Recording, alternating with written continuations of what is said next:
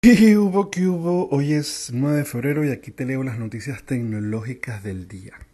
Buenas noticias para la gente y usuarios de Xiaomi. Y bueno, buenas noticias para mí también porque así no me van a preguntar más de lo mismo.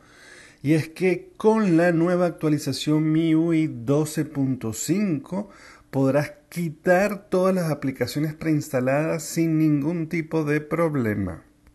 Con el lanzamiento del Xiaomi Mi 11 nos sirvió para que nos comentaran un poco lo que va a ser esta nueva actualización del MIUI, en los cuales incluye, pues primero, la posibilidad de que puedas desinstalar básicamente cualquier aplicación que viene preinstalada. Obviamente hay algunas que no se puede, como la del reloj, como la del ajustes o la del propio teléfono.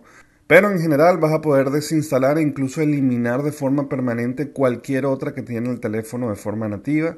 Además esta actualización también incluye una serie de mejoras como que puede aprovechar mejor la memoria en un 20% menos necesario, o sea, puede usar eh, un 20% menos de memoria. También puede hacer un uso más eficiente del procesador, hasta un 22% más eficiente e incluso puede ahorrar un 15% de batería. Es decir, básicamente vas a tener un gran, gran optimización en el rendimiento del teléfono, más o menos de un 20% en general de todo, tanto del uso de la memoria como del procesador como de la batería. Pero aunque esto es para mí lo más importante eh, de toda esta actualización, definitivamente estoy seguro que a muchísimos les va a encantar el hecho de que ahora van a poder desinstalar todas esas aplicaciones que tanto me preguntan que cómo se hacía, pues ya será facilito. Ahora lo que falta esperar es que hagan el lanzamiento y que se empiece a llegar a todos los Xiaomi.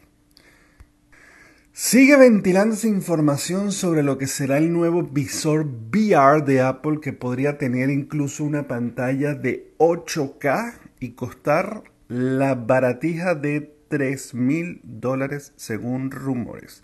Ya habíamos hablado aquí mismo en el Gordo en el Baño de, esta información sobre estos lentes de realidad virtual o de realidad aumentada. Recordemos que la diferencia, la realidad virtual es donde todo es eh, inventado.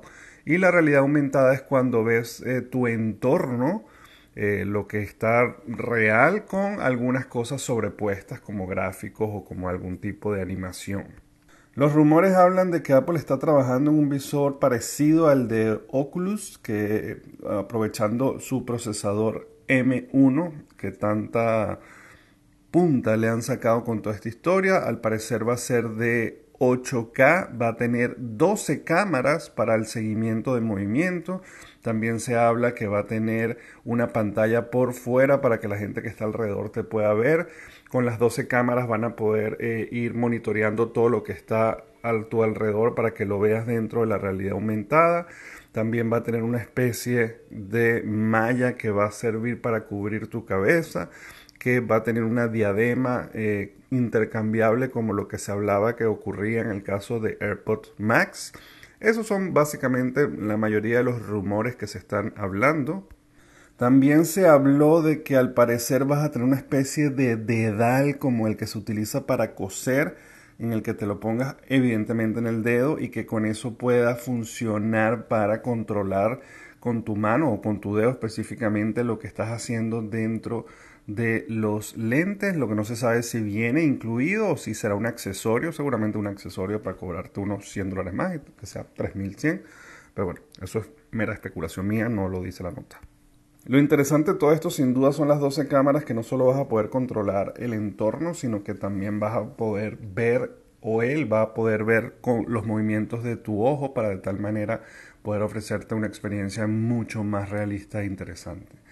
Lástima por el precio porque definitivamente será una joya en todo su esplendor, pero pareciera que va a ser un verdadero monstruo y que definitivamente será muy muy interesante.